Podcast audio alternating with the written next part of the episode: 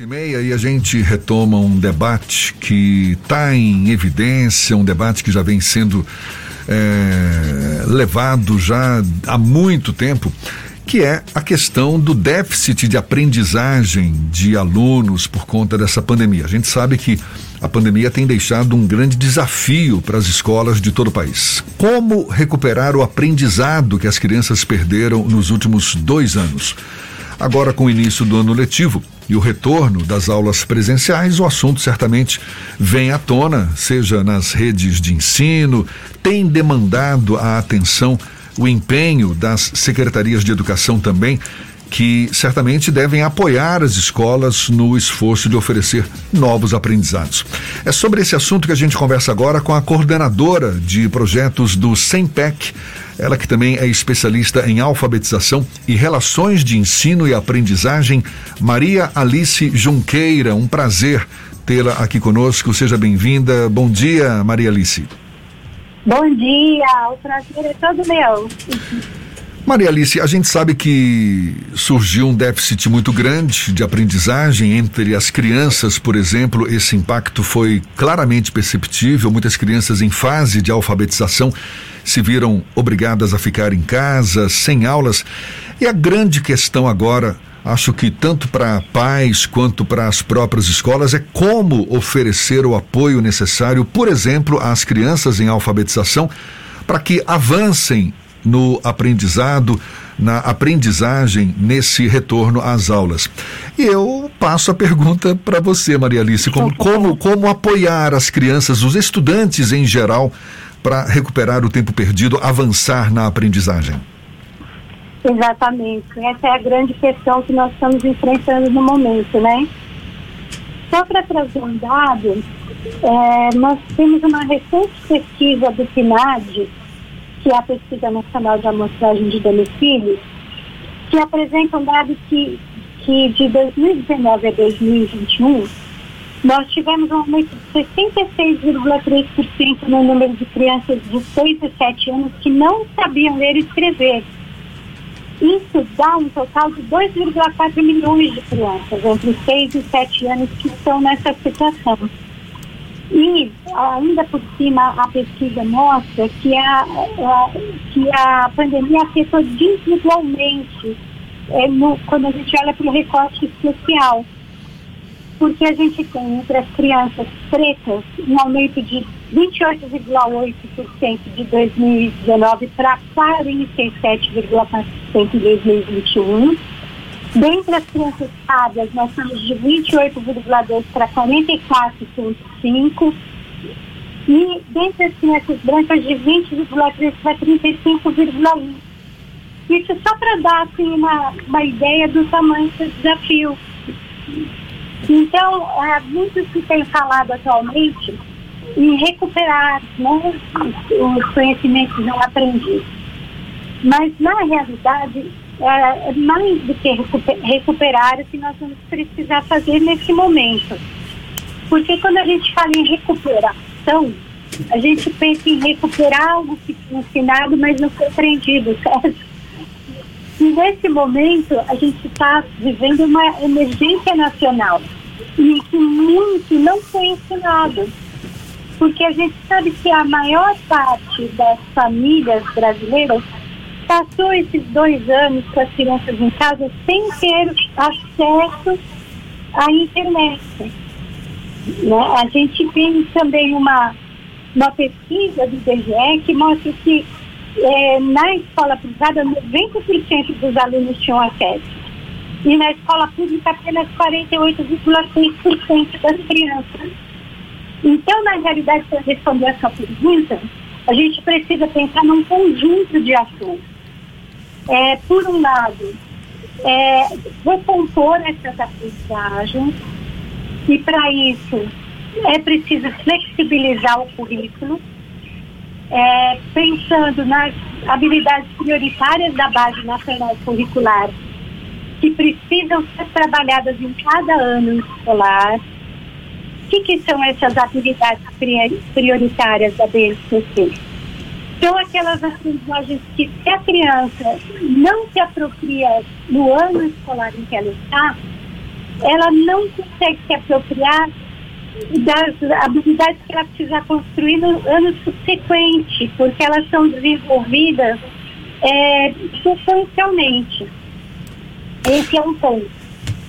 O outro ah. ponto é que uh, você precisa também pensar no aumento da carga horária. É, alinhado, então, a flexibilização curricular, ao aumento da carga horária, formação docente e material didático adequado. Então é um desafio muito grande mesmo, mas é possível enfrentar. Maria Alice, agora nessa fase de retomada das aulas presenciais, há um processo de adaptação das próprias crianças, principalmente aquelas que não tiveram o contato com o ambiente escolar ao longo dessa pandemia, algumas delas que sequer chegaram a entrar na escola antes da pandemia. E isso gera também problemas de sociabilidade que acabam trazendo para a escola também a responsabilidade de conduzir esse processo da socialização das crianças, dessas crianças especialmente. Existe algum tipo de recomendação específica para que essas crianças lidem de uma maneira é, menos traumática nesse processo de adaptação e é também a própria recomendação para que os pais lidem com esses momentos? É, com certeza, isso que você está trazendo é muito importante. É um dos pontos que precisam ser trabalhados é o acolhimento. Porque as crianças e as famílias, e também os professores, né, passaram por muita coisa na pandemia.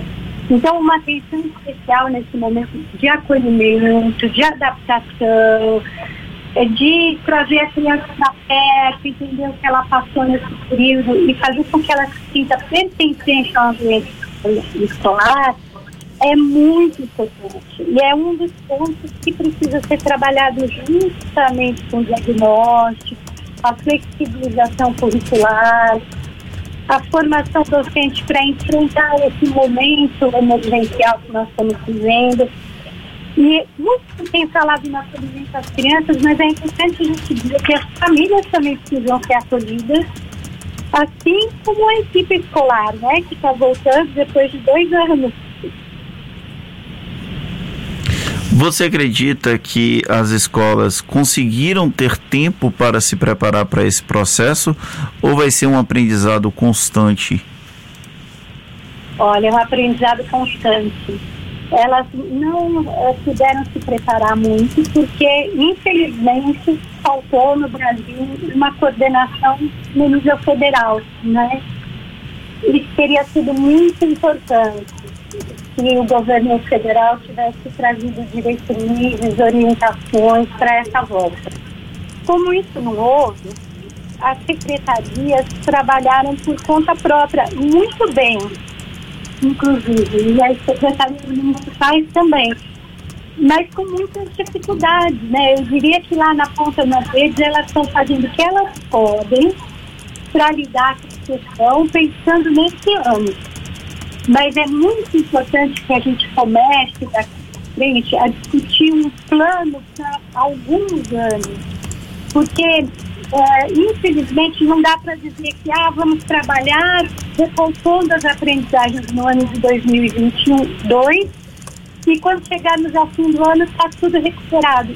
Não. Na realidade, a gente tem que pensar num contínuo curricular, pelo menos nos próximos quatro, cinco anos, e esse é um planejamento que precisa se fazer com calma, com muita discussão, reflexão, com estudo, não é?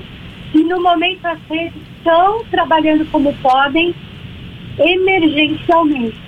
Mas vai ser muito importante que a gente comece a discutir esse planejamento mais longo.